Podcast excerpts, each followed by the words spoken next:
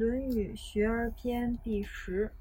子禽问于子贡曰：“夫子至于是邦也，必闻其政，求之与？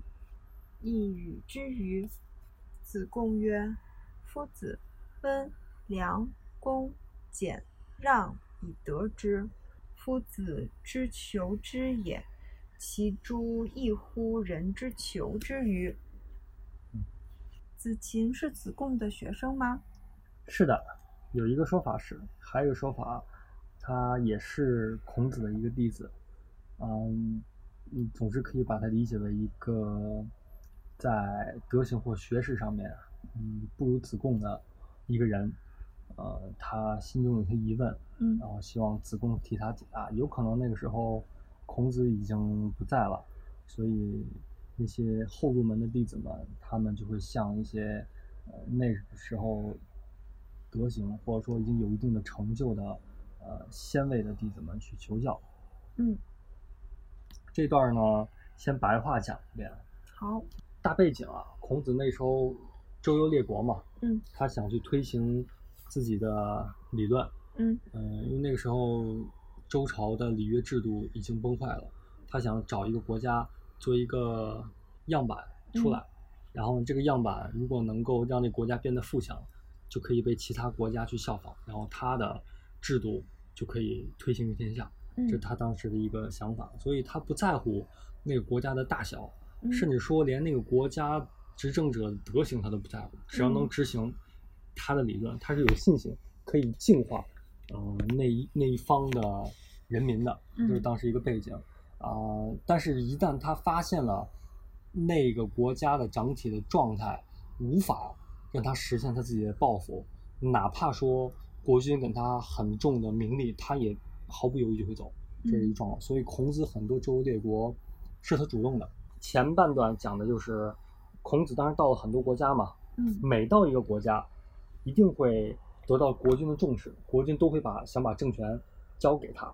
那到底是孔子去求来的这份政权呢，还是说那些国君想给他的呢？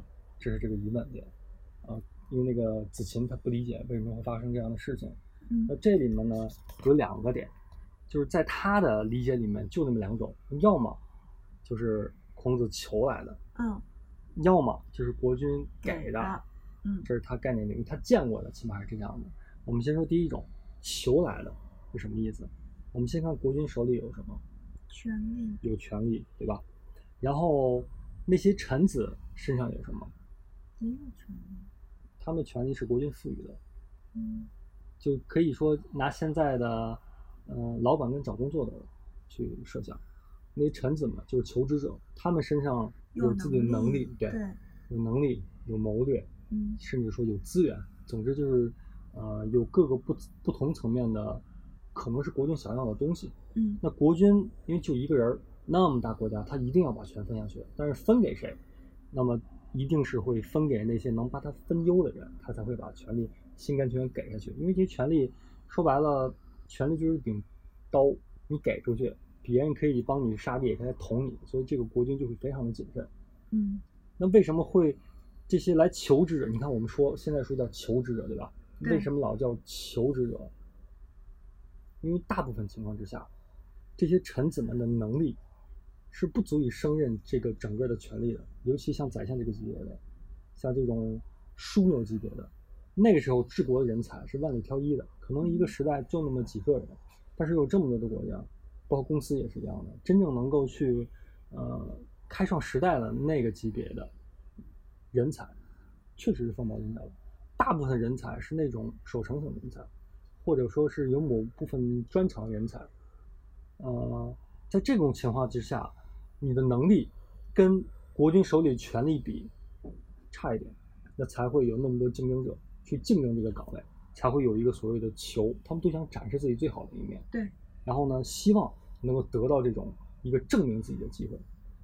但是大部分情况是这个样子，有极少数例外，就是那个一个时代凤毛麟角那个人出现的时候，会有什么样的景象？嗯，大家都去求他对，比如说诸葛亮出现的时候，嗯诸葛亮出现的时候，那个时候不仅刘备去求过他，曹操也去求过他，这种君求臣的情况非常的罕见，所以三顾茅庐才会变成一个典故，传载了千年。因为它不是正常的事情，因为只有当这种能力大于国君权力的人出现的时候，这种供求关系才会逆转。嗯他才是吸血子人。那你手里的权力，大家都想拿权力去换这个人的能力，所以这时候其实是君求臣。但是提这个问题，他没见过这种事儿，所以他会问：那是不是这个臣就是孔子去求来的呢？嗯就可能会用一些方法去求，因为那个时候的臣子都会一些，呃，要么就是展现自己的方式啊，或者去去讨好国君的方式啊，啊等等各种各样的手段，去换来这份暂时的信任，就把这个级别职位先求到手里面。那这是所谓的求是怎么成立的，以及为什么别人会问出来求。正是因为这种现象在当时是普遍的，那所以提问题人才会认为就是这个样子。然后再说予之予，就是国君给出去的。你看，你说给出去就是不会平等的。什么时候会用当权者把自己的职位权利给了另外一个人？你要说诸葛亮不会用“给”这个词儿的，嗯对吧？包括像文王求姜子牙上宫的时候，也不会用“给”这个词儿的，嗯，对吧？给意思是可能是国君的亲戚、国君喜欢的人，或者仅仅是国君信任的人，他能力可能并不出众。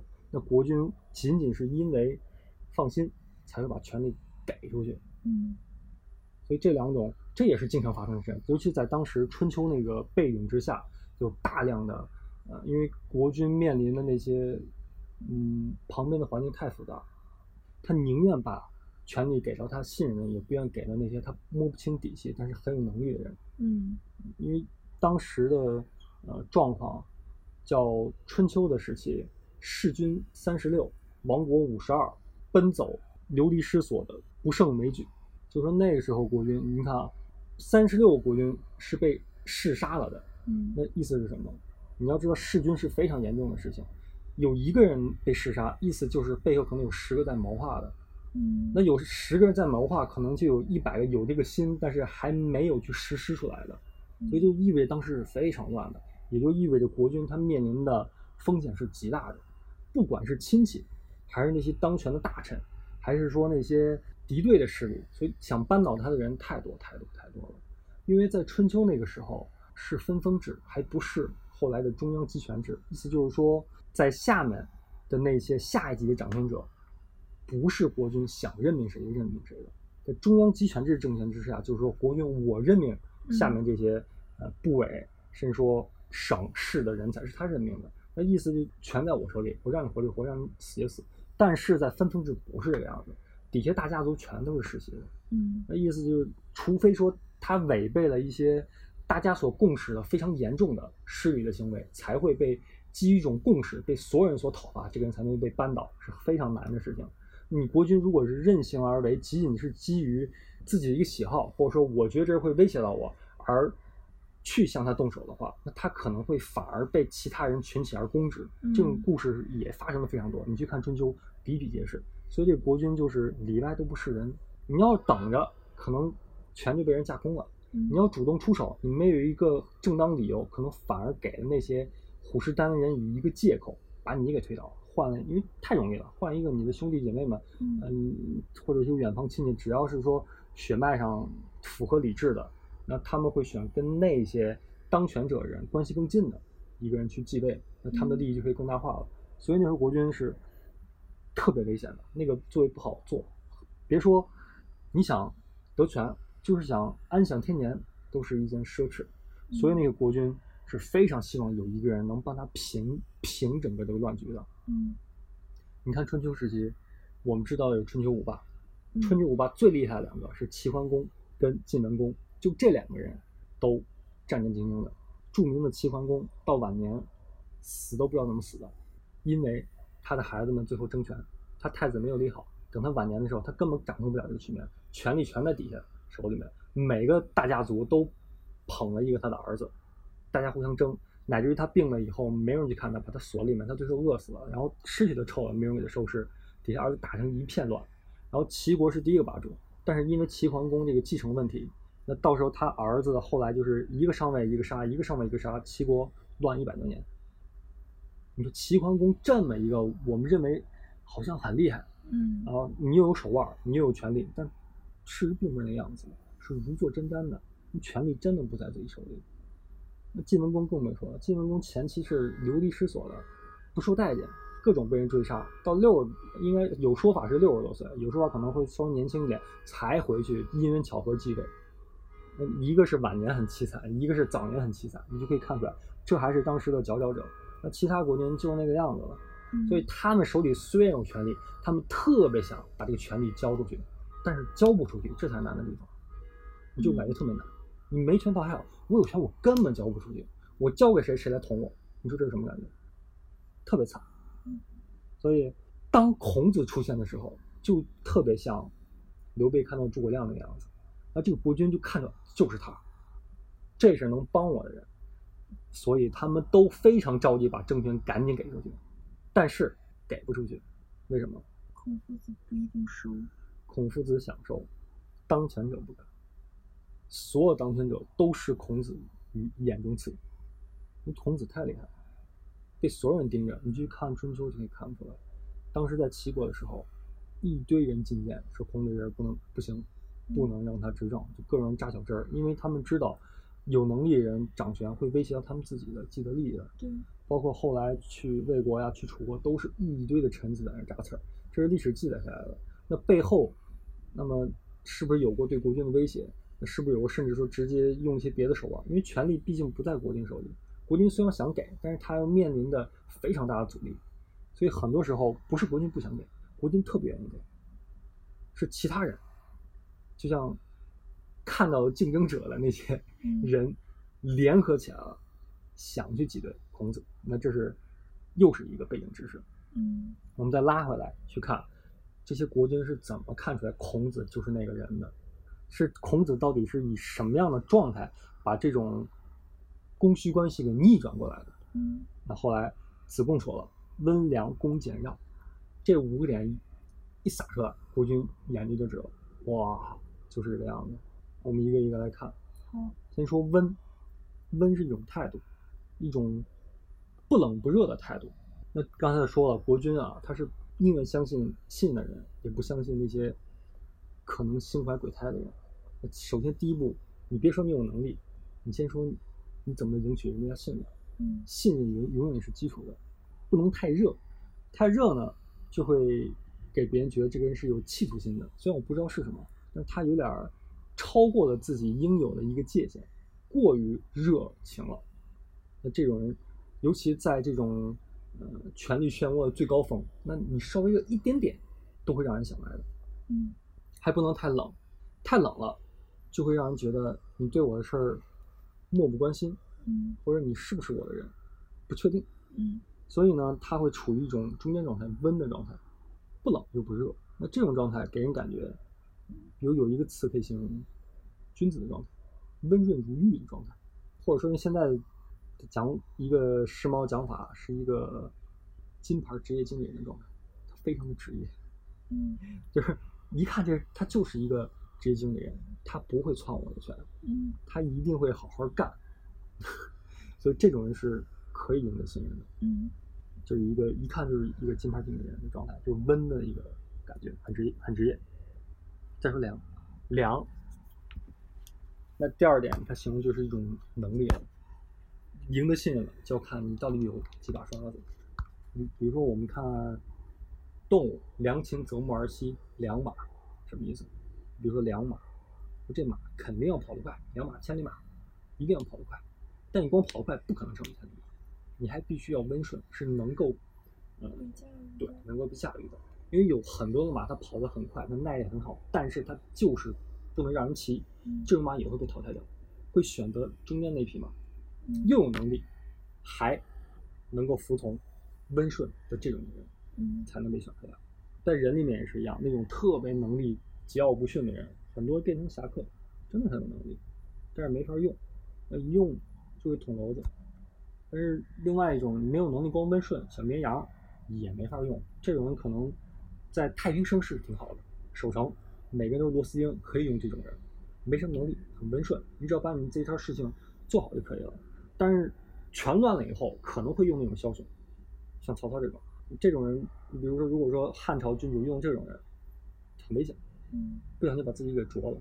但是在这个春秋时候还不是乱世，它是将乱之势，它需要的是拨乱反正的人才，所以需要这种良才，他不需要孝顺，也不需要那种温顺的人。嗯温顺人在下一层级就可以了，在这一层级需要的是这种特质，你得把自己能力展现出来，你还把自己温顺的一面展示出来，那么综合起来就是一种凉的状态。第三点，恭，一说恭，是一种恭敬，或者说叫恭敬有礼，它代表的是一种度，嗯进退有度的状态。那这个进退有度，用当时的话说，就是对于礼制摸得非常的透。礼制代表是当时社会规则，明规则、潜规则都包含在里面。礼就是当时社会的一种规则。嗯那不仅是说，呃，你这个位置跟上级的规则，还是跟你平级的规则，还是跟下一级的规则，你都是摸透了，都在那个度上，你不会做那些鲁莽无礼的事情就过了，嗯你也不会做的那种很谦卑啊，反而会让人觉得低看的事情，你永远踩在点儿上。那这种人，他可以把整盘的这个局全掌握自己手里面，嗯他不会让别人呃能挑出刺儿来，那反而他会让自己站在一种所谓利益的高点，然后去制衡全盘的棋。那这就是公，公背后代表的是理，对理的通透。嗯用现在的话说，他一定是个法律专家，以及嗯潜规则专家。那第四个，减，减是一种收敛的状态，不乱用的状态。嗯你想，这种国君把权力给你了，你有权了，对吧？有权意味着你可以调动很多很多的资源，嗯那这些资源你怎么去用？不能乱用，对吧？嗯，也不能攒着不舍得用，对吧？对，好钢用刀刃上，这就是简的状态。嗯那为什么会出现这种简的状态？是背后呢？是因为这个人的目的性非常清楚，他永远都知道自己的长期目的是什么，阶段性目的是什么，短期目的是什么，他怎么组织自己现有资源去达到那个目的。所以，当那个路线没有出现的时候，他会非常的节俭，他不撒，甚至说他只撒必要的维持呃一些现有平衡的就可以了。但一旦说这个目目标一出现，他一定毫不犹豫把所有资源全都投上去。你一说减，这个节俭一定不是抠门儿，嗯嗯，所以它背后代表的就是他的这种目的性非常清晰，以及对于这种如何达到目的的这个过程也是非常清晰的，他才能有这种简的状态。因为他这个简不是基于一种品德，也不是基于一种爱好，而是对一种大局的把控，对资源的把控。嗯因为他你有资源，你有权，你就要对这个资源跟权负责任，对，才会出现这种简的状态。如果不负责任，那就可以随便来了，嗯乱来了。你可以去非常的铺张、跋扈、嚣张，也可以一点儿都不用，像王莽一样，去拿国君给你的权力资源去换自己的人情，换自己的名声，然后去谋别的目的。嗯有这种人，你不要以为那种一点儿都不用的人真的是好人，他可能去谋一些其他的更大的东西。嗯那最后一个让，就是这个人他拿这些资源，已经实现了他的目的了，有成绩了。这时候要涉及到如何大家一起去分这个嗯功劳的问题了。你要知道，如果是一个宰相的位置，你操的是一个大盘，你这个大盘，你就会涉及到你这一级、你的评级、你下一级以及再往下一级，所有人共同在这个里面去促成的这个结果，不是你自己去促成这个结果的。其实你去你要想每一个人他的心理是什么样子的，你有付出，你就有期待，对吧？你想得到回报。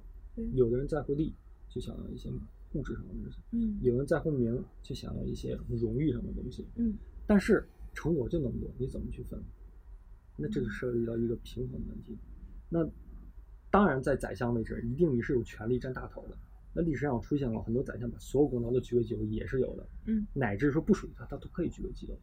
但是在这个位置上，他要考虑问题，就不仅仅是说什么这个功劳，嗯，是不是要属于我，哪份儿是应该属于我这个问题了，而是要看到如何去分这个担当，能让所有的付出者得到一个心理平衡，嗯他们更愿意下一次去拼尽全力再去付出这个问题。其实它这里面涉及到一种人心的平衡，嗯那才才要去分这个东西。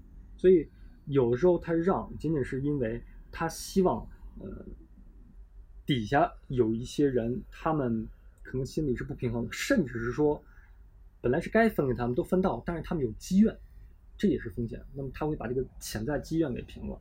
所以这个细节就是要平衡的东西都很多，是涉及到你要对全局有一个很明确的一个掌控，因为你要看的不仅仅是全局，还有全局的未来。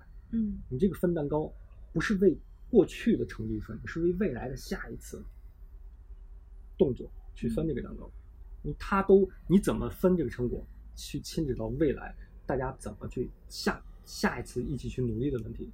所以说，嗯，让就在这里面，它也是一个度的问题，它不会所有的规则全拿自己，它也不会所有都让出去，因为你什么都不要，国军就不放心。嗯，这个度你是要拿捏好的，这个未来你自己也算在内，你永远包含自己在里面，包括国军，你全盘的全都包含在里面。只有这样的人，你体现出来了这种，你看这五个点，都是一种叫中道。中道其实是最难的一个路线。那偏于中道的两边的人都可以算是能人。你偏一边的，你有一技之长，你是可以被用的。但是你要想控全盘的，你必须得是这种有中道的，你才能去控制每一种有特质的人才。所以这种人一出现了，国军就眼就直了，就知道就是他，这个人是能够帮我解决问题的。我特别想把我权利给出去，但能不能给出去就是另外一回事了。所以子贡就告诉子晴说。就是靠了温良恭俭让，父子才求到了这个。但是这个球，还有说有一株人之球，说这个球不是说一般人的球，其实应该说是国君求他。但是那个时候要为尊者会，你不能说国君求他，你还得说是对，是求，但不是那种求。那具体是什么意思，你就自己去品吧。在那个时候，这个东西很多话不能说那么白，但是现在我们现在更理工业化了，我们很多话可以说的非常的白。嗯，所以。你要把它套到现代社会去理解，你就更容易理解，嗯，这五种品质是多么的难能可贵。像我们在职场中的人，你哪怕做到一点，你都有自己的立身之处。嗯，你要做到两三点，那一定是公司离不开你了。你根本就全做到了，你全做到那是治国之才，天下无双之事。所以，我们经常用温良恭俭让这个词儿，但是它的内涵是什么？每一个字打开了，又有。多大的一个内涵在里面，这都是需要我们拿自己的生活去品味的，而且要把它用出来，这才是《论语》这本书真正有意义的地方所在。还有问题吗？没有。好的，谢谢。谢谢。今天就到这吧。好呀。